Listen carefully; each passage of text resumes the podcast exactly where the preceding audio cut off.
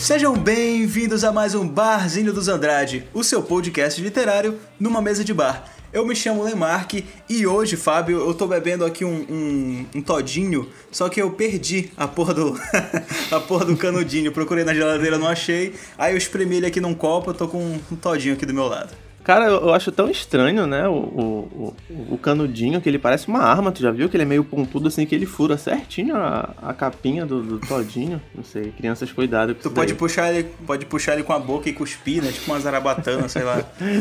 e eu, Lemar, que hoje estou bebendo uma cachaça de jambu.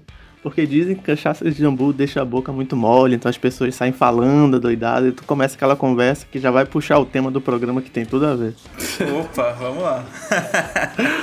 Bom, eu sou Saulo Cisnando, sou convidado hoje aqui do Barzinho. Tô até meio espantado com a emoção do Lemarque começando o programa. Nossa, fiquei assim. eu tô sempre emocionado. Parece aquele, é o Todinho, parece é o Todinho. aquele cara do bem-estar que fica contando aquelas piadas estranhas, assim, numa empolgação. O encontro do, do né? da Clara. E todo mundo vai se encontrar dentro do bolo, né? É, enfim. É, tô... Mas aquilo ali, aquilo ali não é todinho, não, cara. Te garanto. todinho mas, não mas, assim. mas, mas, gostei, gostei da empolgação, é, quase me contagiou. Eu tô tomando aqui. O eu tô tomando aqui um café com chocolate, porque eu tô morrendo de sono. Eu não tenho mais idade pra ir pra bar, mas tô abrindo essa sessão aqui para vocês. Então vou tomar o meu café para me manter acordado. Exatamente, é muito bom se manter acordado, porque o tema de hoje, a gente precisa estar acordado para ouvir, não é, Fábio? Porque a gente vai estar falando de diálogos, não é? Mas se bem que tem umas conversas que deixam a gente bem, bem, bem cansado, com sono, né? Que a gente prefere nem conversar. Ah, com certeza, mas não é o caso de hoje. Meu objetivo hoje é deixar o Saulo empolgado até o final do programa. Exatamente. E vamos explorar muito o Saulo nesse programa, justamente para extrair todo esse conhecimento dele dos diálogos. É, eu tô até com medo mas disso, antes... tô até com medo dessa mas, história aí. Mas antes de explorar o Saulo, nós gostaríamos que vocês nos explorassem através das redes sociais. Então, para quem quiser conhecer aí nosso Facebook, Instagram, Twitter, pode checar aí a nossa, os nossos links que estão todos aí na descrição, inclusive do Saulo, né? Também que está participando do programa, vai estar tudo linkado aí na descrição do programa. Exatamente. E antes de começar o programa falando sobre diálogos, eu queria saber de você, ouvinte, qual o melhor diálogo que você já viu, que você já leu, que você já ouviu em qualquer mídia, seja quadrinho, cinema ou livro. Deixa aqui nos comentários o livro, o que que seja, e comente pra gente qual foi o melhor diálogo que você já viu na sua vida. E é isso, então vamos agora direto para o programa. E Saulo, com muita empolgação, vamos falar de diálogos. Vocês viram que eu tô bem calado, né? eu tô tentando me situar ainda no negócio. Tá, ok, vamos lá.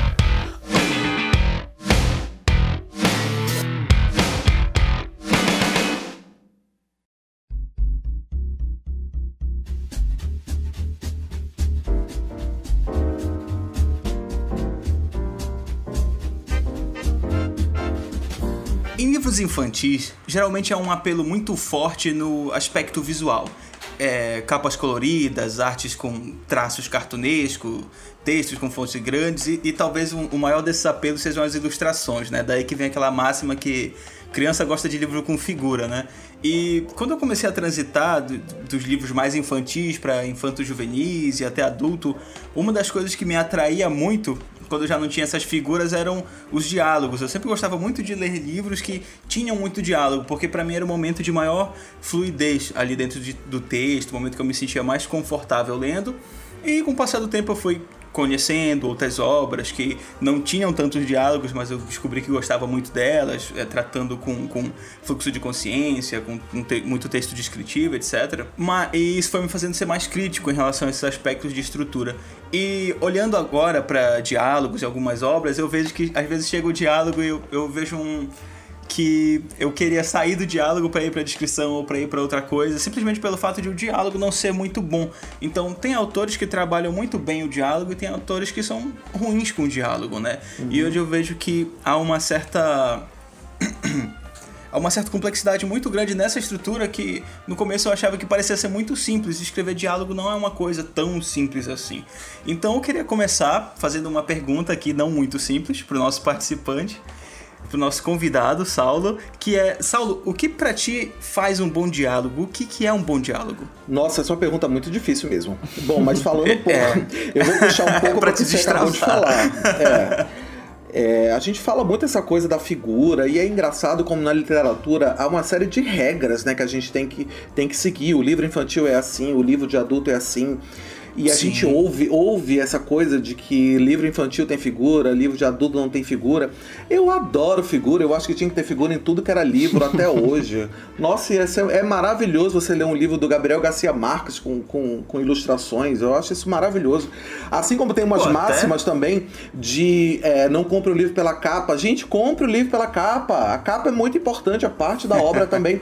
Sério, mas tem umas coisas assim que meio que, que me irrita sabe? E você falou essa coisa do, do diálogo, né? Da gente vai caçando o diálogo. Eu acho que isso é uma coisa muito muito natural. Eu acho que todo mundo que está uhum. saindo da literatura infantil e está entrando na, na literatura adulta, sei lá, a gente sempre procura diálogos. Eu me lembro quando eu era mais novo, eu, eu começava a ler aquelas descrições, aí eu contava quantas páginas faltava para ter diálogo. Porque. eu fazia isso também. É, uma, eu, eu, acho que, eu acho que todo mundo faz isso, né? Uma coisa de preguiça mesmo, uma coisa de, de costume, de precisar se acostumar a ler, uma coisa diferente. E à medida que o tempo vai passando, é como você falou, a gente vai não valorizando mais o diálogo, né? A gente acaba curtindo muito mais a, a parte toda da, da descrição, da, do, do interior, assim. Então, é, eu acho que a coisa mais importante do que o que precisa ter um diálogo para ser um bom diálogo, na literatura, obviamente, é ele ser indispensável. Então, assim, é, esse é, é, é, o grande, a grande chave da história. Se você aqui o, o, diálogo ele não é necessário na literatura. Você pode escrever um livro maravilhoso sem nenhum diálogo, mas ele é uma espécie de cereja. Ele não pode ser é, um momento de preguiça ou nada assim. Ele tem que ser Uhum. O, a cereja da, da literatura mesmo, a cereja do bolo do romance. Então, assim, um, um diálogo para mim, para ser bom, é saber que só podia ser um diálogo ali. Sabe? Quando você lê e você sabe que é, o diálogo potencializou a ação, o diálogo potencializou a emoção. Sabe, às vezes a gente vê assim uma longa descrição de um fluxo de consciência, aí chega no final, tem uma fala, duas falas que sintetizam tudo aquilo e é divino quando a gente vê isso, sabe? Então, eu acho que um diálogo para ser bom, ele precisa ser indispensável.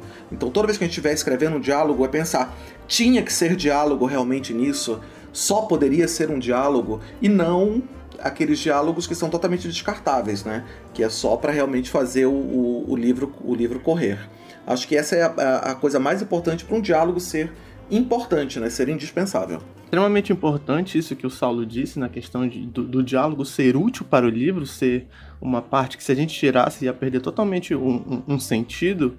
Que quando a gente vai pegar um livro de escrita que ensina técnicas literárias, ah, os principais exemplos é o seguinte: ah, escute sua mãe conversando com seu vizinho, escute, sente numa praça, escute alguém conversando. Quando na verdade esse é um exercício que pode até atrapalhar. É, apesar de ter a mesma contextualização, o diálogo e a conversa na literatura são diferentes. A gente pode diferenciar isso numa, numa conversa assim simples de alguém conversando é, formalidade, informalidade, perguntando se, se o pão tá quente ou alguma coisa do tipo, que se tu tirar isso da história, não vai, ela não vai ficar indispensável, como foi o Saulo disse. E toda essa técnica, né, a gente aprende, aprende lendo. Não, não tem como escapar disso. Até o, o próprio Raimundo Carreiro. Raimundo Carreiro explica muito isso, que a gente precisa ler as coisas grandes do, do nosso país, os clássicos, porque eles ensinam muito como é a, a, descrição do diálogo, de um bom diálogo, que reflete e sintetiza tudo isso que o Saulo comentou no texto, no diálogo ser indispensável ou não. Sim, mas é, o que você falou é realmente muito importante, essa história de você ler os grandes autores do, da tua língua, né? É, essa coisa da, da, da, literatura com muito diálogo tem muito a ver também com a literatura uh, de avião, como a gente chama, né? Aquela literatura americana, aquela é, literatura posterizada, aquele formatão de best-seller que precisa acelerar, que precisa ser lido sem muita atenção, que a gente lê diagonalmente, então assim um diálogo se encaixa perfeitamente mas o grande, a grande literatura, e sobretudo a grande literatura de pessoas que dominam a tua língua, que são os, os escritores da tua língua, né? É realmente indispensável você ver isso.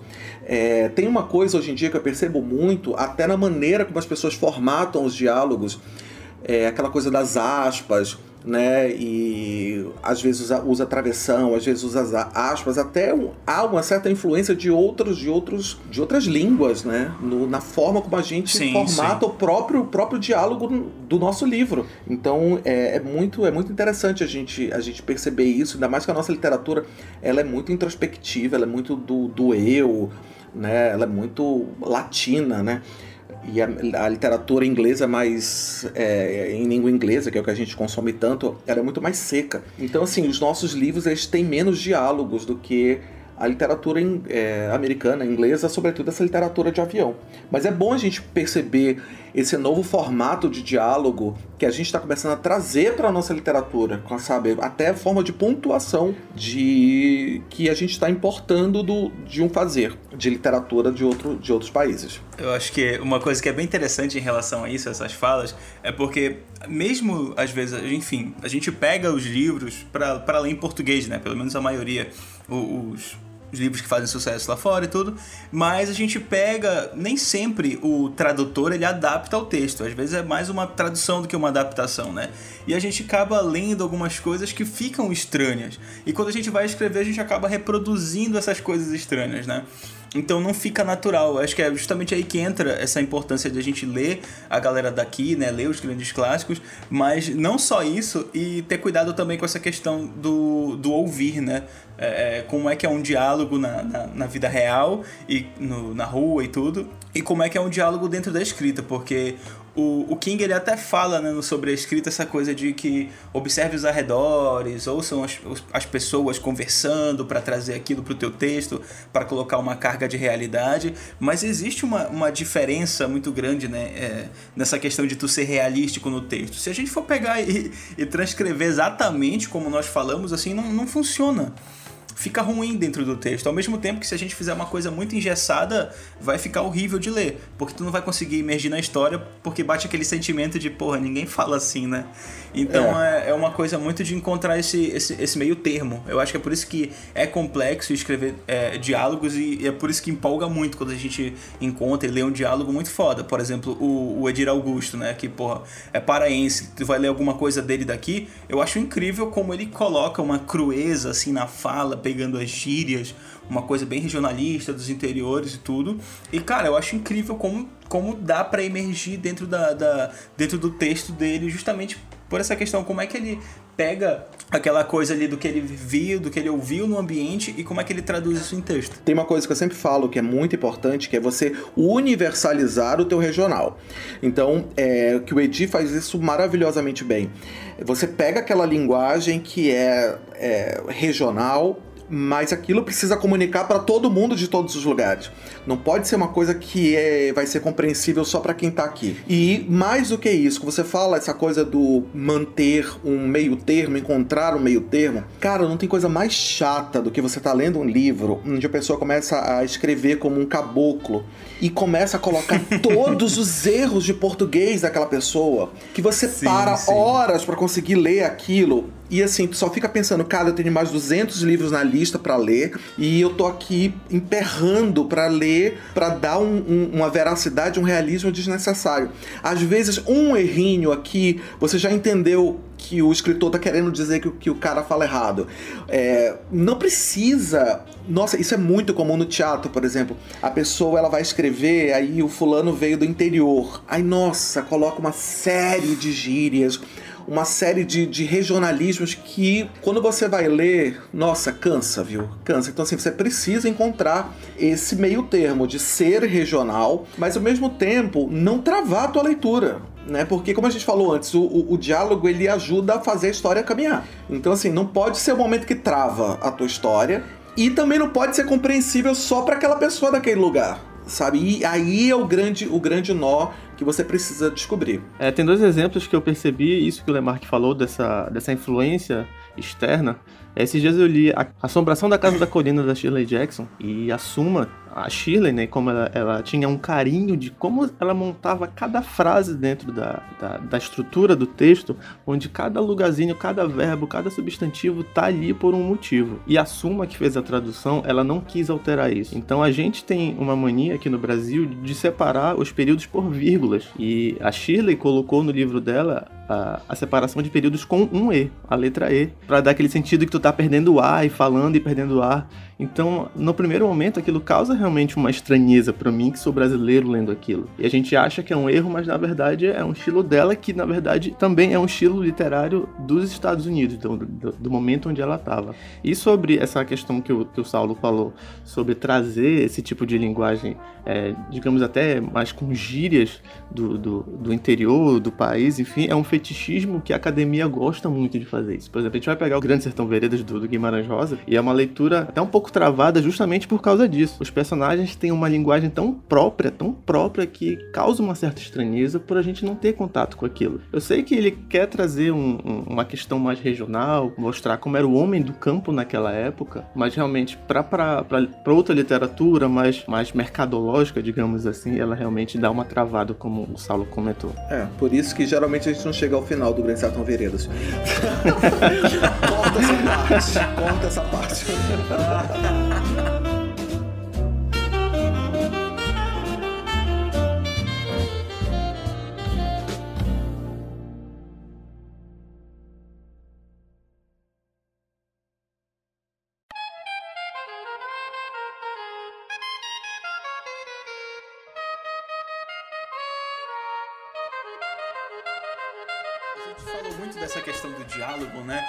como o Saulo bem colocou, o diálogo ele tem que mover a história. Mas assim, às vezes o diálogo ele, ele tem que mover a história, mas existem maneiras diferentes de estar de tá movendo essa história. Então, pensando em categorias, assim, quais vocês acham que seriam os principais pontos que os diálogos servem para uma história? Por exemplo, o diálogo ele tem essa coisa de caminhar pro plot. O diálogo ele vai mover a história para algum lugar, ele vai estar tá desenvolvendo o tema e tudo. E, por exemplo, pra galera que, que curte Game of Thrones, os livros eles têm muita questão da, dos diálogos para como é que vai ser a batalha, quem é parceiro de quem, para ver para chegar na toda aquela cadeia de traições e mortes, etc, né? Mas o livro ele quase não entra em, em batalhas propriamente, né? Às vezes o, chega o livro passa capítulos e capítulos para acontecer uma determinada batalha e a batalha vai ter uma descrição de uma página, ou às vezes até menos, sabe? Vai chegar e fulano ganhou, sabe? Então a história ela vai movendo muito o plot, mas a história ela também constrói muito a personalidade. Eu queria saber como é que vocês veem essa questão do, do a fala do personagem, o estilo da fala dele e como é que isso marca a personalidade de cada um para não ficar aquela coisa meio Senhor dos Anéis, sabe? Que tu vai vendo uhum. uma fala gigantesca e quando chega no final disse Legolas. Mas antes do disse Legolas, tu não fazia ideia não de quem tava, quem falando, tava falando. Porque, porque os personagens eles não, não têm uma personalidade forte assim, realmente não era o, o ponto ali do, do Tolkien. Mas como é que vocês veem essa questão de construção de personalidade. Saulo. Hum, começa aí, Fábio. É, uma coisa que eu acho muito interessante nos livros do King é a construção da personalidade a partir do diálogo no momento que o personagem mente. A gente tem alguns parágrafos de, de introspecção do personagem falando que ele acha tal coisa, mas quando ele precisa comentar daquilo, ele fala uma coisa totalmente diferente e no final tem lá, mentiu fulano. Então a gente consegue perceber que o personagem ele tá vivo ali. Não é só um, um diálogo qualquer que, que faça mover tudo isso. E também a questão do vocabulário. Cada personagem tem seu vocabulário diferente. Quando a gente consegue perceber isso e não precisa de um verbo de send para identificar quem tá falando, também é uma coisa surreal. Que, ao meu ver, é uma das coisas mais difíceis que se tem na literatura hoje. Não sei como é isso no teatro. Queria também fazer essa pergunta pro Saulo. Como é que a gente consegue dar voz para um personagem de teatro para que ele seja único na questão dos diálogos? Bom, o teatro ele tem uma grande vantagem que você tem um ator né? Então, assim, a, a, o espetáculo teatral, o texto teatral, ele só se estabelece realmente quando você monta a peça. Então, é, muitas vezes, o texto nem precisa ter grandes diferenças entre é, como, como fala ou de personalidade, porque o ator, quando ele começa a construir, ele vem trazendo a personalidade dele e a personalidade da cena e do a que ele está construindo durante o processo e ele vai modificando o formato do, do, do diálogo. E como eu sou muito do teatro, é, eu não ligo muito, sabe, para diferenças de personalidades assim no, no, no texto mesmo corrido, eu, eu, não, eu não ligo muito para isso. Eu dificilmente consigo saber quem tá falando sem o verbo de send. Dificilmente, eu sempre me uhum. perco nas histórias. Tem alguns é, escritores até bem é, presunçosos que eles não colocam de propósito porque eles acham que eles são bons o suficiente para você saber quem é que tá falando e você não sabe, né? Então, assim, é, eu, eu, acho, eu acho bem necessário o, o verbo de send, até porque tem gente como eu que ler rápido. Eu leio a maioria dos livros diagonalmente mesmo, passando à vista, porque a gente tem muita coisa para ler. Então eu acho necessário o verbo de send. E, e tem uma outra coisa que a gente falou também, é, que a gente não falou também, mas o, o me lembrou o Lemarck quando ele fala do Legolas. São livros que eles são narrações, né? São grandes narrações de um personagem. Uhum. Quando a gente lê o Morro dos Ventos Uivantes, o Morro dos Ventos Uivantes ele é praticamente todo narrado pela personagem Nelly. Então o cara vai passar a noite lá e ele se senta do lado de, um, de, um, de uma fogueira e a personagem começa a contar. Então, assim, é muito mais fácil você capturar a a, a personalidade da personagem quando ela tem um longo texto, né? Então, assim, o livro praticamente inteiro é a Nelly contando. É, isso é, eu, eu acho muito legal. Às vezes, essa história do próprio narrador ser o, o que está contando a história, mas assumidamente na história. Então, é aquela coisa de. No, no e Vantes acontece muito isso, de você ir trocando a, a pessoa que está contando a história. Começa com o, o Sr. Lockwood, ele está contando em primeira pessoa, depois ele, a quem tá, começa a contar a história é a Nelly, mas é assumido isso. Né? Então, assim, ele está sentado naquele momento que ela está contando aquilo para ele. E é um grande. O livro é um grande diálogo, na verdade, um grande monólogo dela, né? Uhum. Tem, tem, um, tem um ponto muito interessante que a, concordamos que diálogo é uma forma de comunicação dentro do texto, né? O, o Cormac McCartney, quando ele fez, o, quando ele escreveu o. que virou até o filme, o Onde os Fracos Não Têm Vez, ele tem muita descrição e pouca narração, ele tem poucos diálogos. Mas as descrições são de personagens interagindo com outros a, a partir de gestos. Um olha para o outro, o outro reage de uma forma. Considero isso como uma forma de comunicação, não chega a ser realmente um diálogo. E quando eles falam, nem que seja um, um pouquinho, isso junta tudo que ele foi dito e o diálogo, por mais que seja pequeno, ele, ele não, não se torna enfadonho ou medíocre dentro da descrição, dentro do livro. Então eu acredito que uma boa descrição que, que antecede um diálogo, ela também tem seu papel fundamental dentro da história. É, às eu... vezes até, até durante, né? Porque, por exemplo, quando tu pega lá a, a Rowling, e enfim, vale lá sete livros de, de Harry Potter, ela faz uma construção muito pegando características físicas até dos personagens e utilizando, às vezes, ali no lugar do verbo de send, sabe? Ela vai falar alguma coisa do Dumbledore, aí ela fala do óculos do Dumbledore, que ele usa um, um óculos de meia-lua. Vai falar do Harry, vai falar do cabelo bagunçado, vai falar de outro personagem, vai falar que tem sardas. Aí cada um ela vai dando essas características físicas e vai meio que ambientando o, o, cenário com descrição dos personagens enquanto vai tendo as falas. É uma forma um, pouco diferente, assim, mas que eu acho bem interessante também, é, que não necessita muito da questão de eu, eu ter um estilo de fala para alguns determinados sim, personagens, sim, sabe? Verdade. Que é uma coisa que pode ficar um, pode ficar um pouco completa, um pouco complexa e até um pouco incômoda, porque ah, tem um personagem que ele tem um determinado vício linguístico, né? Aí tu quer colocar aquilo ali pra, pra, pra reforçar alguma coisa e de repente tu tá com ódio de estar tá lendo aquilo porque tá, um, tá um, um, um diálogo super truncado, assim, é, porque um tá repetindo muitas palavras, é um saco. Tem uma coisa também que eu sempre percebo, é que muitas vezes o próprio leitor completa o diálogo. Então, é, às, ve às, vezes eu dou um texto para alguém ler, um, enfim, é, sobretudo de peça, né, que são muitos diálogos, e é, não sei se inconscientemente, não sei se eu construí a personagem de uma determinada forma tão clara na minha cabeça que ela naturalmente começou a falar diferente dos demais, mas é muito engraçado quando, quando alguém tá lendo um texto teu, aí ele diz bem assim, ah, toda vez que ela fala isso, ela tá se referindo a isso. Ou então, olha, toda vez que ela fala isso, acontece tal coisa. E eu não tinha a menor ideia de que isso estava acontecendo. Mas quando a pessoa começa a ler, ela começa a fazer uma série de conexões que são mais do leitor do que do próprio autor. E isso é, muito, isso é muito louco. E o Fábio falou uma história de. De dessas descrições todas em forma de comunicação. É, eu escrevo muito diálogo, né? Mas quando eu escrevo literatura, né? Eu escrevo muito diálogo, eu escrevo para teatro. Mas quando eu escrevo literatura, eu geralmente não coloco nenhum diálogo. Eu não colo, não é, é consciente que eu faço isso. Eu quando eu vejo não tem diálogo. Eu, eu precisa, nunca né? vejo eu nunca vejo necessidade de diálogo nas minhas histórias. Quando eu escrevi o puzzle, inclusive, É, eu dei pro, pro rapaz fazer a orelha, né? Que é um, um escritor, o Rodrigo Barata, foi fazer a orelha. Quando ele me devolveu, ele disse assim: Saulo, é inacreditável como um, um escritor de teatro fez uma um, um romance sobre incomunicabilidade. Nenhum personagem se fala.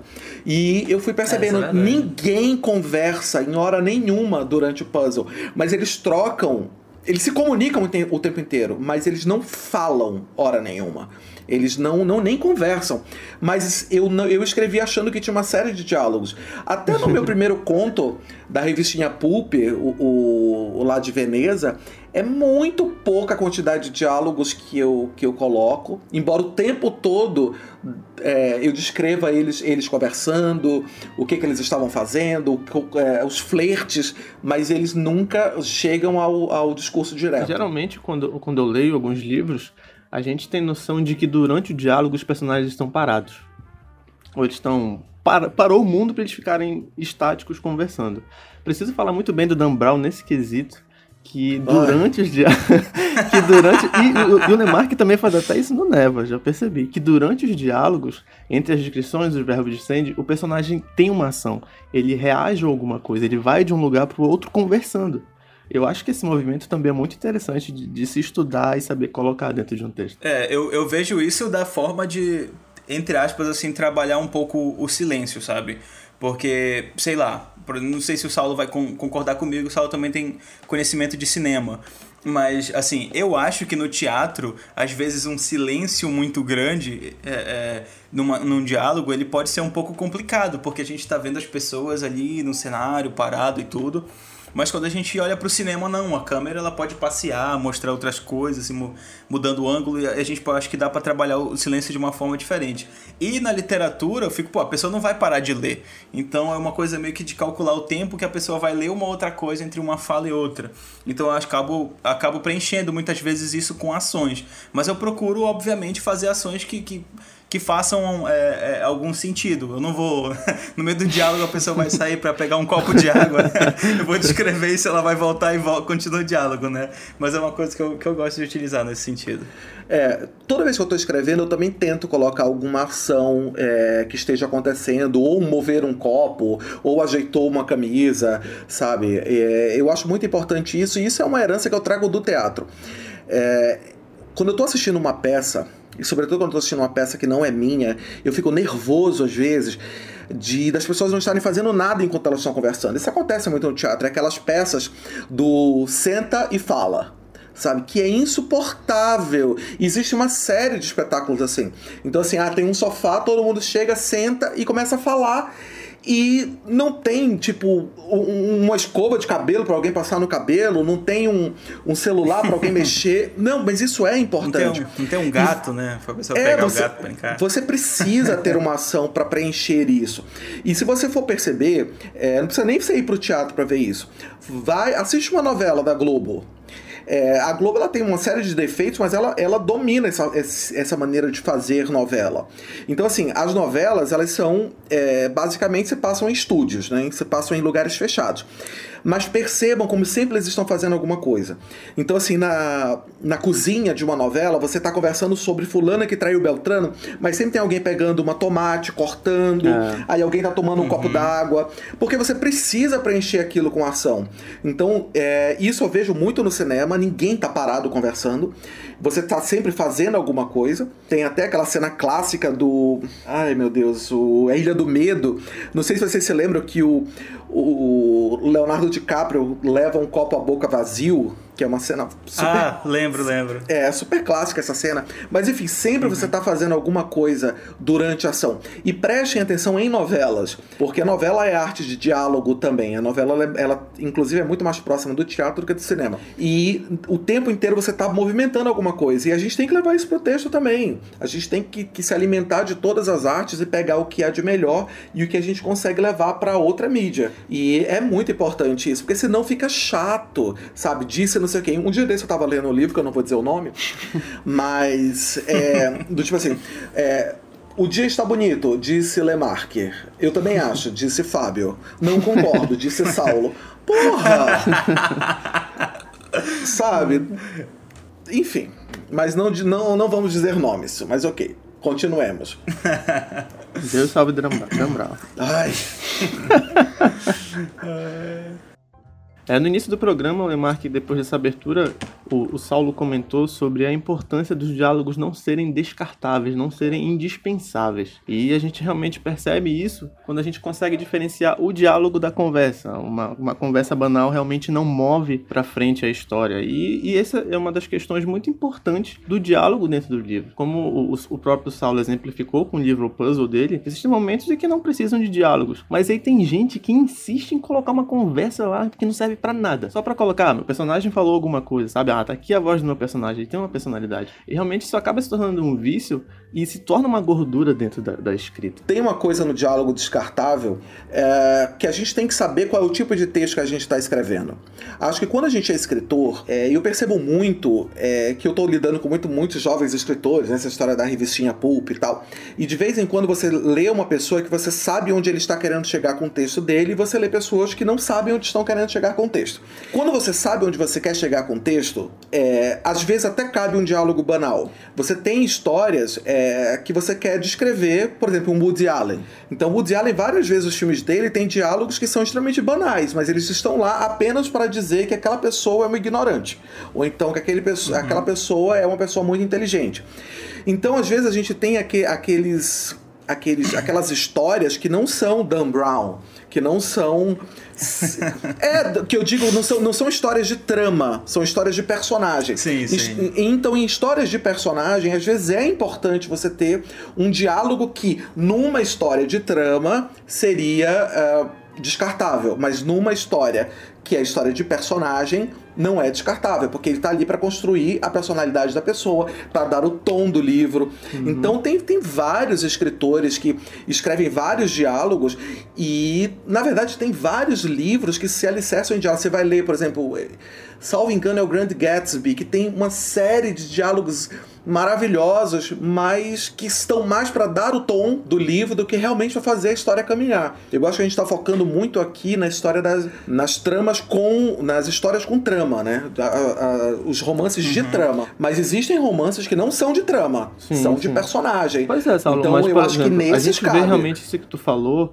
nos filmes do próprio Tarantino. A gente vê Pulp Fiction são diálogos totalmente desconexos, mas que na verdade moldam um personagem. E querendo ou não, eles têm um motivo ali. A, a minha crítica maior realmente são a diálogos que não precisam estar ali, que não acrescentam em nada. Não, não moldam o personagem, como tu bem disse, não movem a trama para frente. Em que realmente na, eu, eu tô percebendo muito no, em alguns contos que eu vejo por aí de, de editoras, nessas, nessas antologias, mas que realmente tem, tem diálogos para ali que não fazem nem isso de moldar o personagem. Nesse no diálogo ele quer mostrar que o personagem tem aquela personalidade. Mas a minha crítica realmente é mais nesse tipo de diálogo descartável.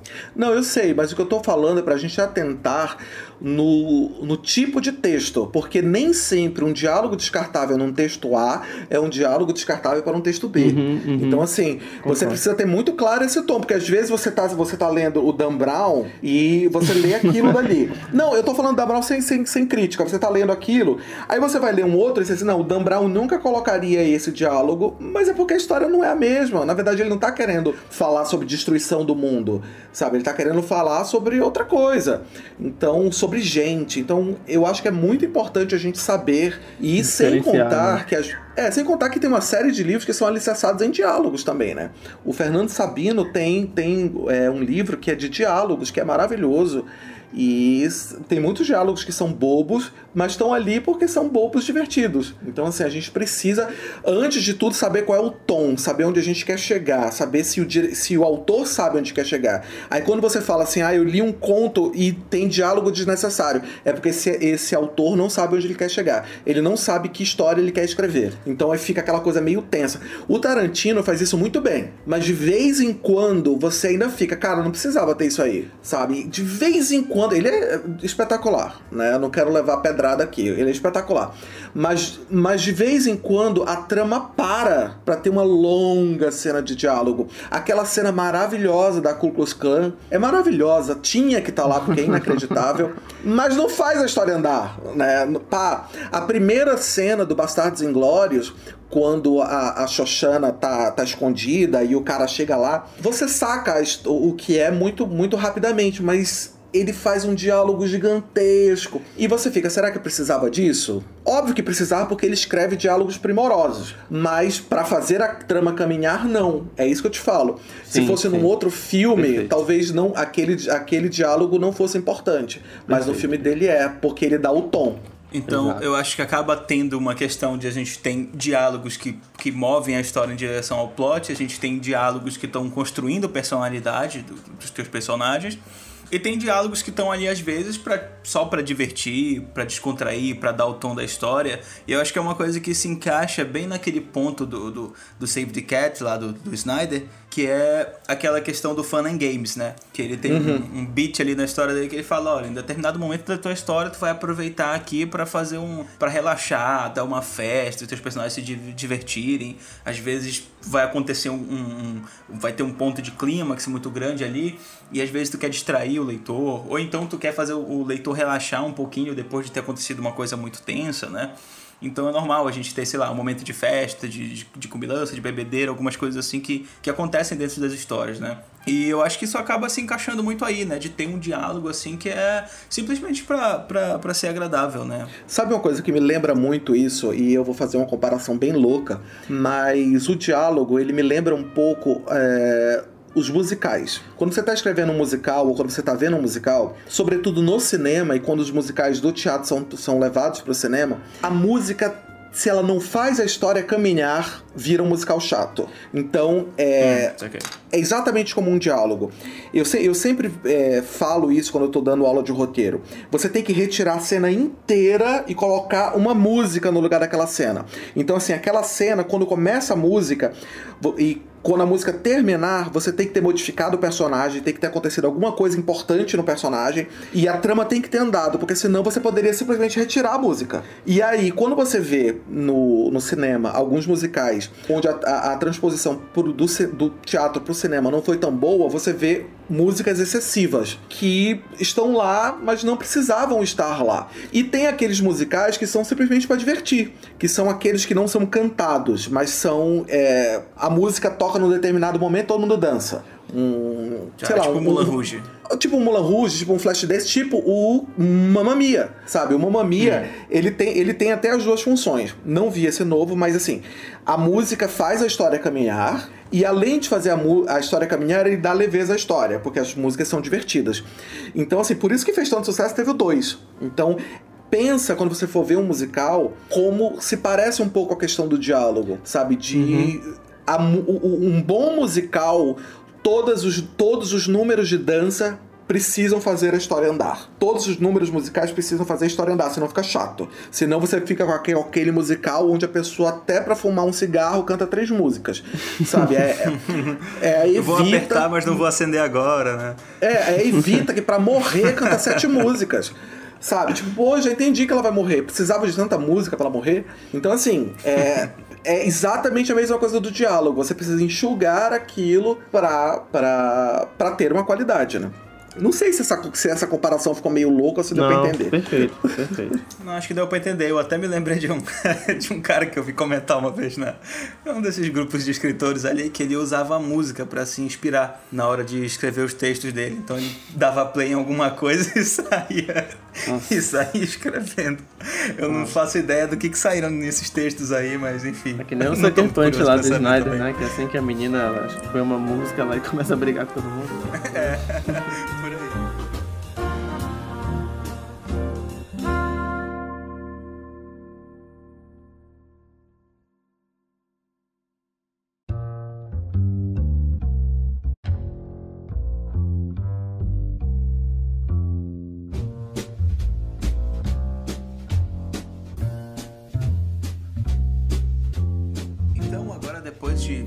Essa conversa sobre diálogos, todo esse papo bastante enriquecedor aqui com o Saulo. Eu gostaria de, Saulo, já começar puxando por ti e dar dicas aqui de o que não fazer num diálogo. Ai, meu Deus, que difícil. Bom, primeiro, não fazer no diálogo. Não enche de regionalismo, é o ponto um, tá? Não enche de erro de português, porque a gente entendeu, sabe? Não acha que o leitor é burro sabe? De que para ele entender que o cara fala errado, precisa escrever todas as palavras erradas, sabe? Isso é, é para mim é chatíssimo.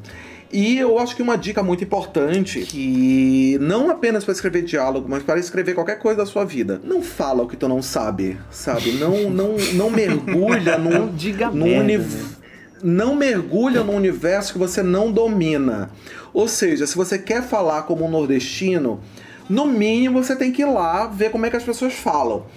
Porque senão fica muito ruim. E no diálogo, o diálogo ele é limpo, o diálogo ele é mais exposto no livro, sabe? Ele parou a história para ter um diálogo. Aí quando solta, às vezes, um oxente, um. Ai. Que nem nossa. a Glória Pérez escrevendo os diálogos aqui em Belém, né? Naquela, naquela novela dela. Todo mundo falava oxente.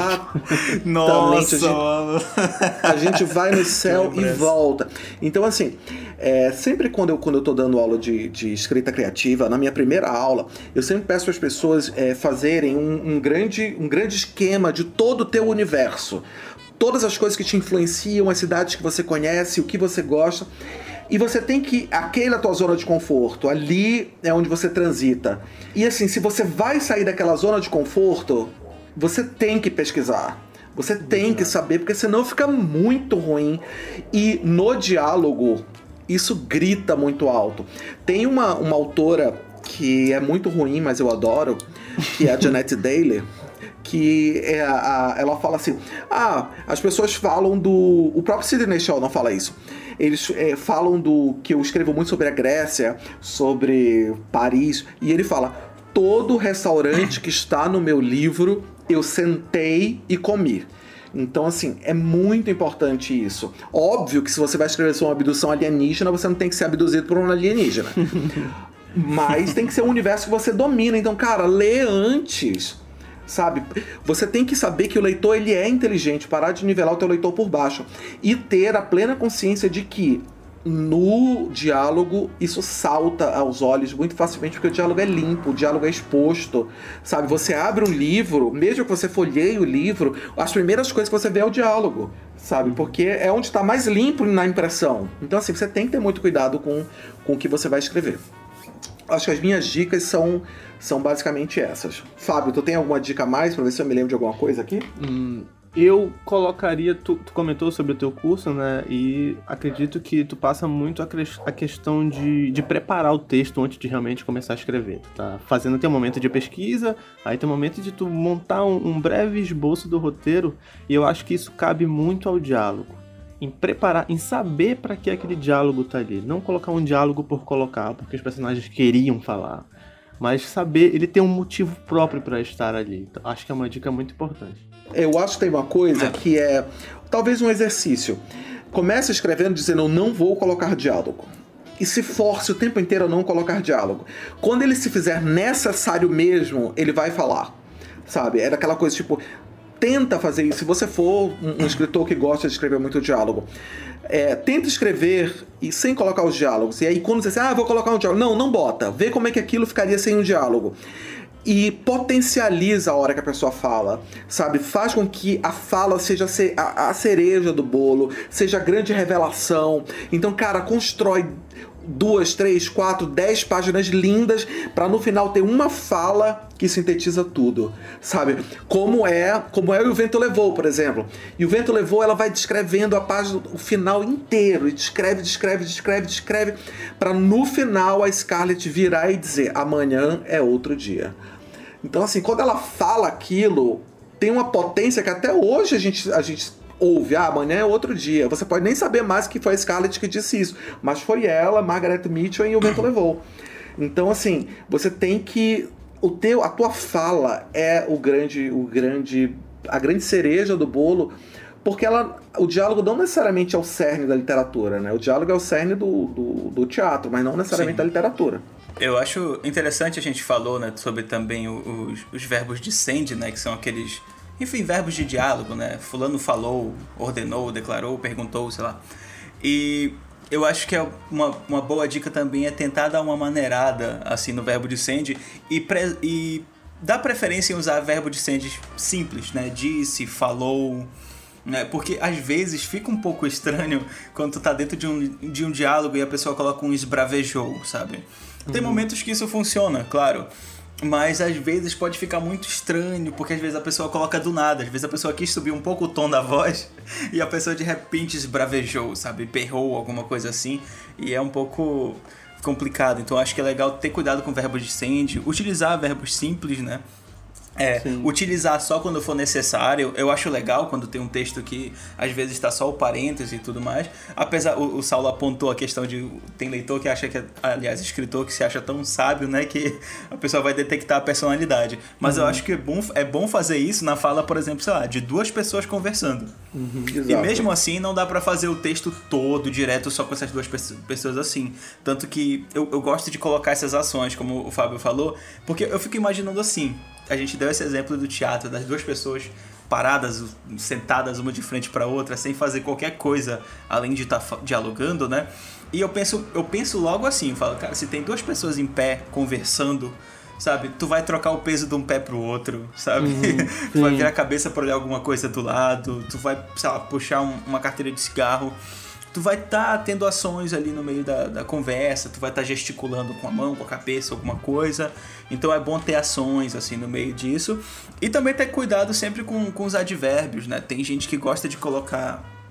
Ao invés de usar a própria fala, né, pra, pra pessoa. Uh, enfim, colocar a emoção que ela está transmitindo, ela vai lá e pega um advérbio para colocar, né? E eu acho isso ruim, porque justamente como o Fábio, eu acho que se chega nesse momento que tu tá ficando usando advérbio para descrever emoções e coisas assim, tu não deveria estar tá fazendo diálogo. Tá. E uhum. quando a gente quando a gente olha nesse eu, eu, eu não vou citar também o livro aqui. Foi um livro inclusive que eu nem terminei de ler, ele bem pouquinho, que se eu não me engano, a fala era o personagem, ele disse alguma coisa, ele tava assim num era uma pessoa que estava na cama doente, ele chegava perto conversando com ela e ele falava alguma coisa e de, era fulano disse tenebrosamente. E eu fiquei imaginando o que, que é eu falar, o que que é eu falar alguma coisa. Tipo, as pessoas estavam conversando e do nada o cara falou tenebrosamente. É como uhum. se eu estivesse chegando. E aí, Fábio, tudo bem? Pô, dia bonito, né? Tu tá bem, cara? É como se, sei lá, eu fosse falar de uma forma absurda. Então eu acho muito legal ter cuidado com essa questão. É, essa história do, do advérbio é, também tem muito na, na questão de, o, do verbo de send. Ah, nossa, é uma confusão isso. Mas enfim, você, você colocou um, um, um sinal de, de, de interrogação, um ponto de interrogação. Aí logo depois diz, perguntou fulano de tal. Porra, eu sei que ele perguntou fulano de tal porque eu coloquei uma interrogação.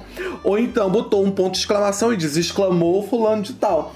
E aí o que eu percebo é que muitas vezes as pessoas colocam os advérbios para disfarçar isso. Então, quando eu coloco um travessão e digo boa noite, é óbvio que ele disse alguma coisa porque eu coloquei a travessão.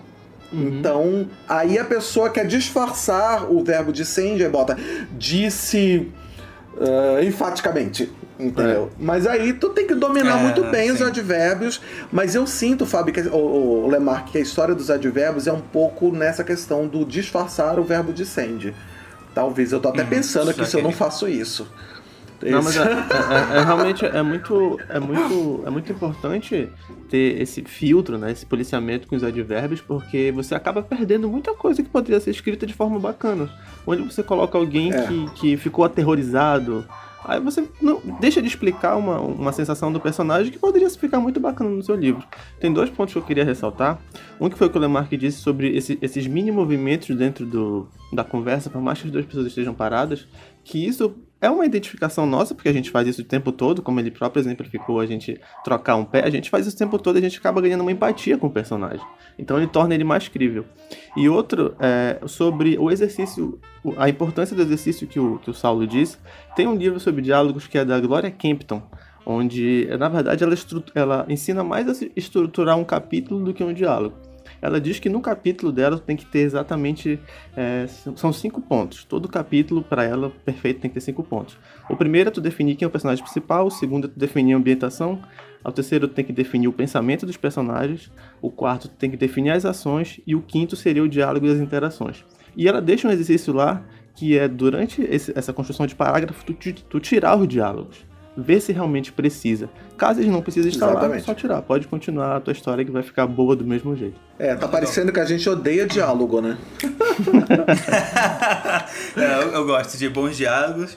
E uma, uma última dica, assim, que é uma coisa que a gente bate muito na tecla, não sei como eu e o Fábio não tínhamos falado até agora nisso, mas é conheça o seu personagem, é. tá? Você só vai conseguir ter alguma personalidade na fala, ter alguma coerência com uma pessoa se você conhecer ele bem, né? Então, uhum. enfim, a gente já fez um programa todo só sobre criação de personagens, né?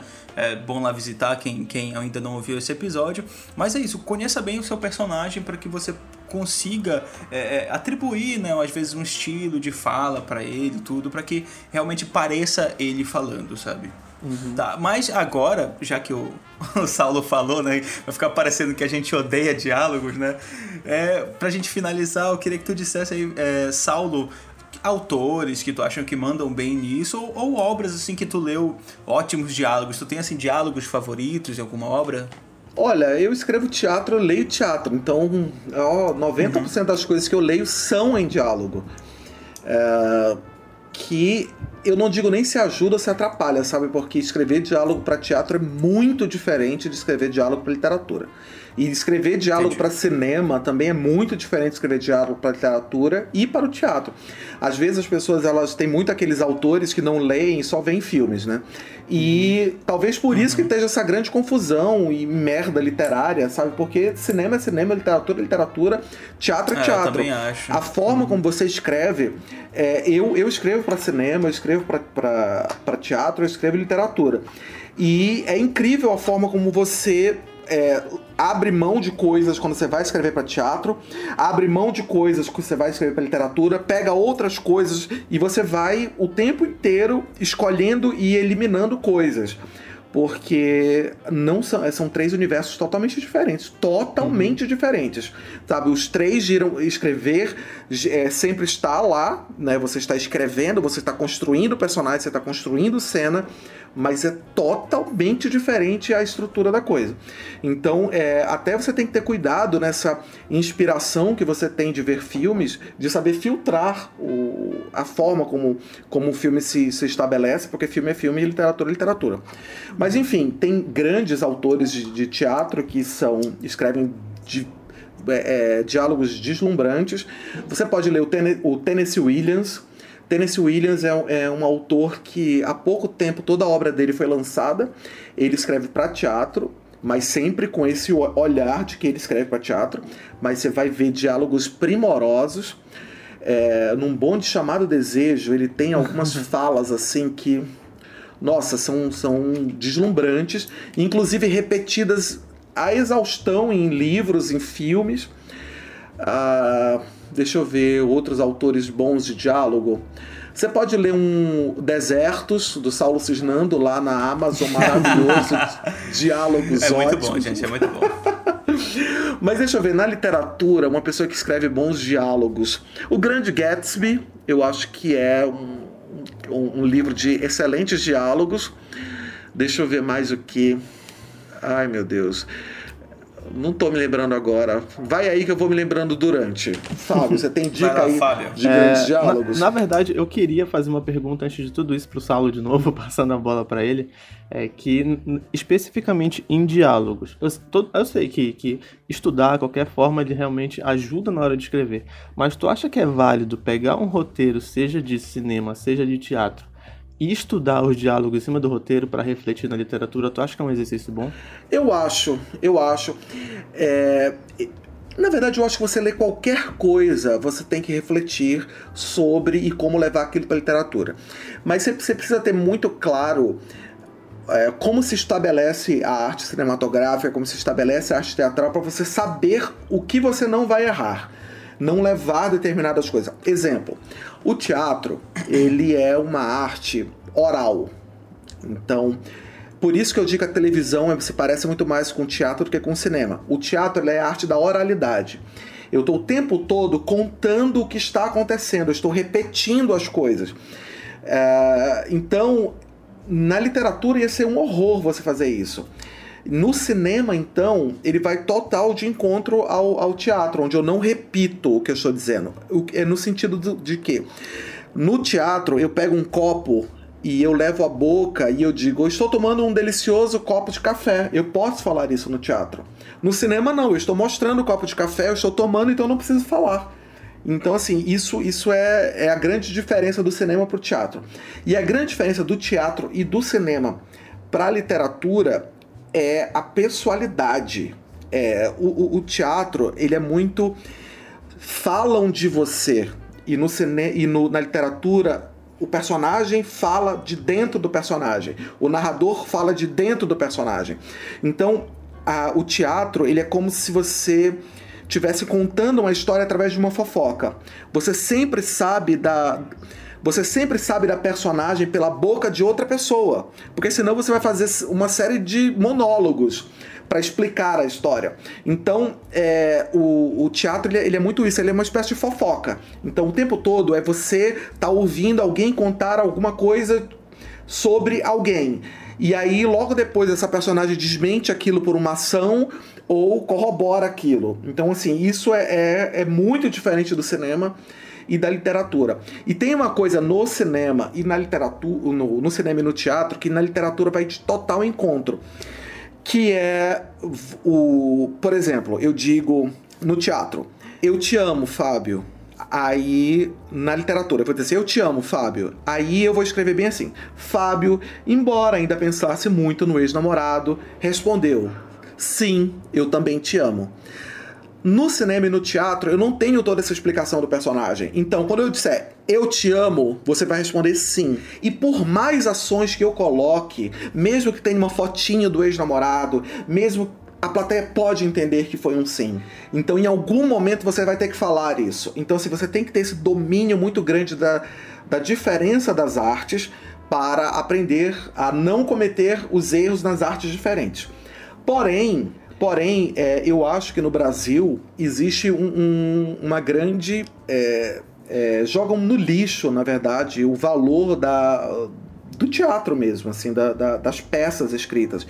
Existem grandes autores que precisam ser lidos que a gente não lê então, assim, isso, isso, isso me atormenta muito, sabe? Você lê o Arthur, o Arthur Miller, Tennessee Williams, o. sei lá, uma série de, de, de, de, de grandes autores, Shakespeare que escrevem diálogos poéticos que, que você precisava ler para aprender mesmo, que mesmo que você não, não cometa aquele erro, mas é poesia. O Tennessee Williams ele é poesia pura. Então eu acho importante sim você você ler um roteiro, até para saber o que não cometer na literatura, mas não para repetir aquilo na literatura. Senão fica aqueles, aqueles romances que são você está lendo e parece um grande roteiro, que é que é muito dessa, dessa literatura de avião, sabe? Dessa literatura de aeroporto, que você está lendo, parece que o autor quer transformar aquilo num filme. E aí tá gritante aquilo, uhum. que é a literatura americana, né? Que tem um grande, é, uma grande influência muito, no cinema. Eu acho, eu acho isso muito chato mesmo, porque às vezes tu tá lendo alguma coisa. Eu, eu por exemplo, eu gosto muito de, de, de ter ação nas minhas histórias, sabe? Se vai ter alguma morte, não é simplesmente geralmente alguém morrendo envenenado, vai ter alguém atacando. Eu gosto às vezes de colocar até uma, uma luta, alguma coisa assim. Eu, eu acho legal ter essa movimentação. Mas tem gente que, que escreve, eu percebo isso, que às vezes parece que só falta o cara colocar assim, explicar qual, foi, qual é o ângulo de câmera. Porque é uma coisa muito. A ação, o diálogo, sabe?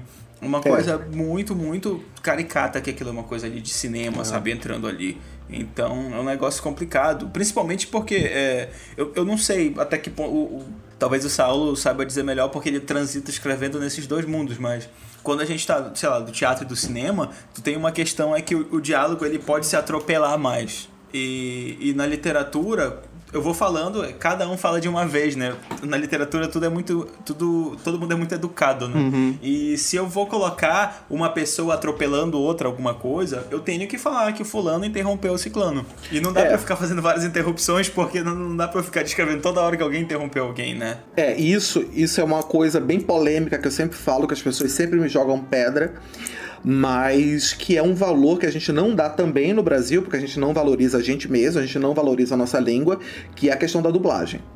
Quando a gente assiste filme legendado, há um desprezo enorme para a sobreposição de diálogo, há um desprezo enorme para esse tipo de coisa que só seria possível se você estivesse ouvindo na língua original.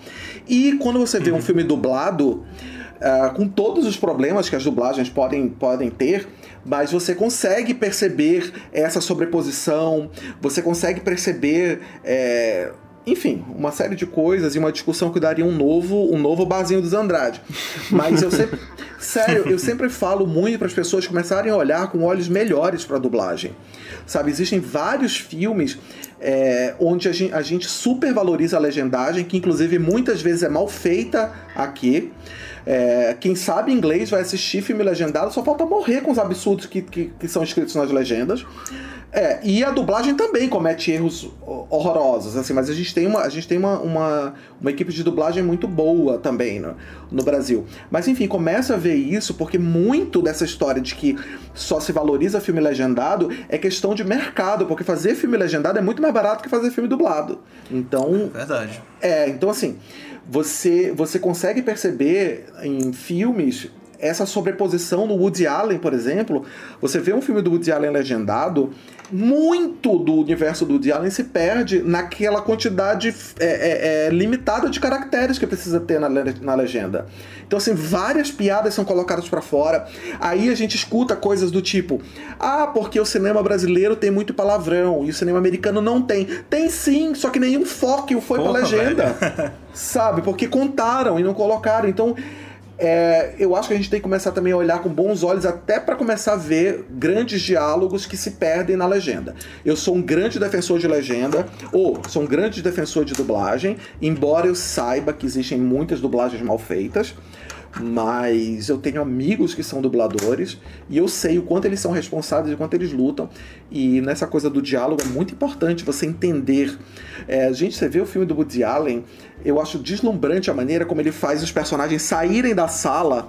Às vezes o Woody Allen deixa uma câmera parada numa sala e os personagens vão saindo, entrando, trazendo café e a câmera tá parada e eles vão entrando e saindo do plano conversando. Isso é divino, é divino. O cinema tem muito legal, isso da, da, da sobreposição de diálogos mesmo. É, e. Pô, muito bom a gente deu uma devagada no tema, mas realmente contribuiu bastante para você estar tá, tá analisando esse tipo de coisa. E voltando sobre as dicas, é, eu queria ressaltar quatro autores que eu acho que é importante analisar os diálogos. O primeiro eu já comentei, que é o Cormac McCarthy, que ele, é, no, no livro, ele, ele te ensina, de certa forma, a dosar os diálogos, então realmente são colocados quando são precisos. Tem um autor de ficção científica, um recente, que é o John Scalzi, que ele é escritor do A Guerra do Velho e a, As Brigadas Fantasmas, onde o livro é todo narrado em primeira pessoa em primeira pessoa, e você percebe nos diálogos uma construção perfeita de, de personalidade de personagem. Então vale prestar atenção nisso. É, outra autora que, que me encantou recentemente, uma autora nacional que se chama Ana Paula Maia, eu li o livro dela chamado Enterre Seus Mortos, e também tem diálogos impecáveis. E o último, que na verdade acho que seria uma, uma até uma indicação do próprio Lemar, que ele é fãzaço desse cara, mas eu ressalto o Neil Gaiman pela inteligência. É, existe uma passagem até bastante conhecida na internet que esse diálogo realmente ganhou um nome só pro diálogo, que é Eu Sou a Esperança, que é quando o Sandman tá, tá brigando literariamente com o Chorozão. É, os dois não têm corpos físicos, então eles não podem brigar na porrada. Eles têm que se degladiar com as palavras. E é, é um diálogo que você precisa ler, que realmente é muito inteligente como ele constrói tudo isso. É, eu, fico, eu fico muito feliz que o, que o Fábio citou o Gaiman, porque eu já tava aqui, porra, vou citar o Gaiman. Todo programa pergunta alguma coisa, tenho que citar o Gaiman. Eu falei, eu não vou citar o Gaiman, mas o Fábio citou, né? então, enfim, cara, eu acho os diálogos é, é, de Sandman muito, muito fodas, cara. Muito poéticos, muito inteligentes, assim.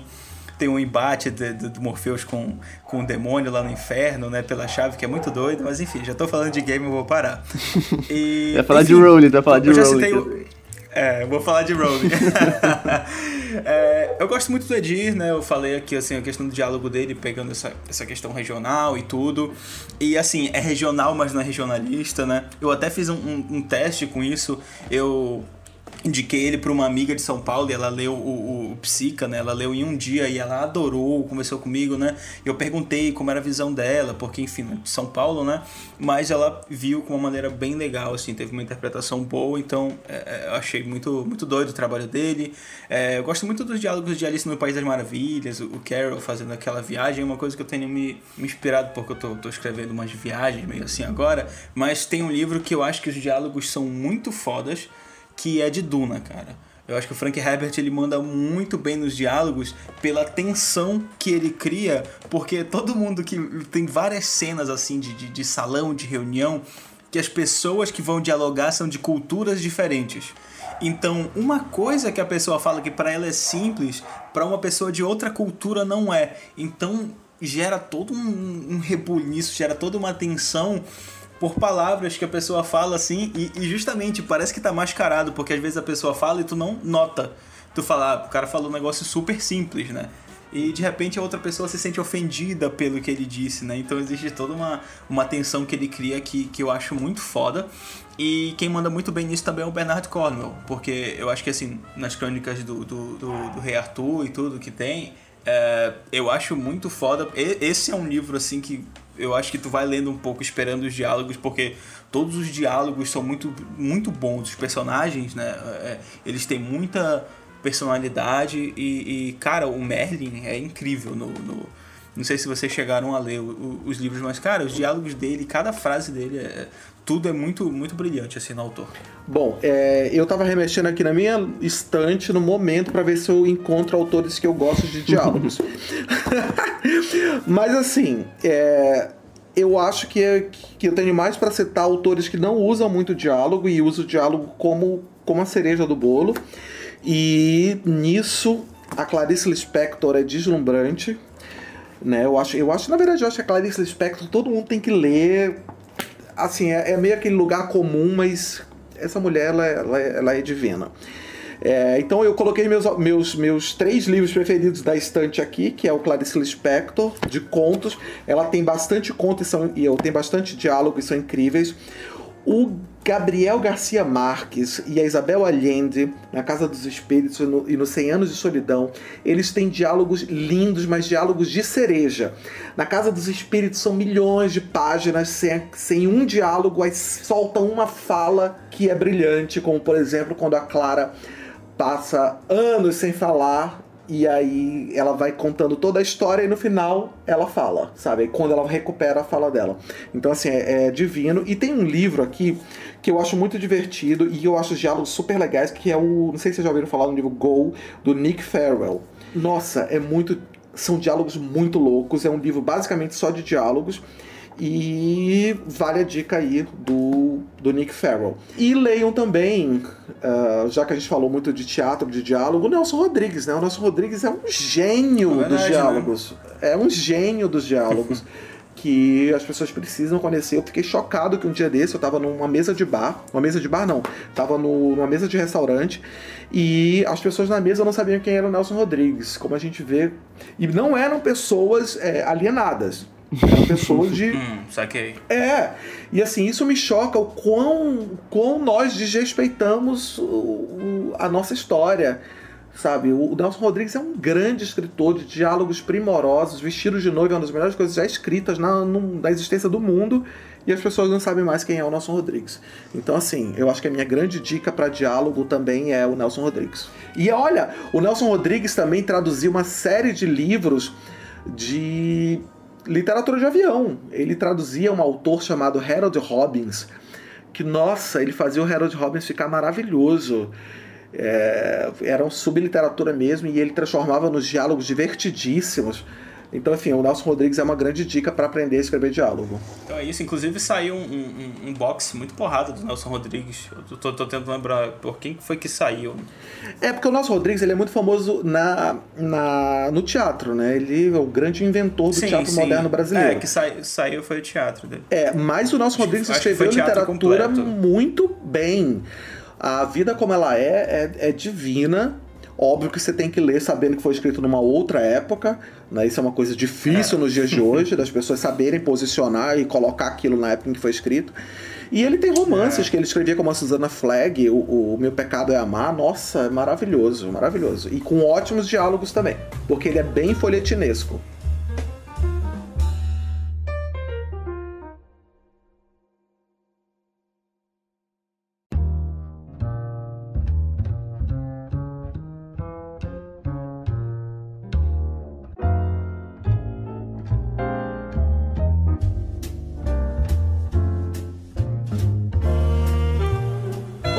legal.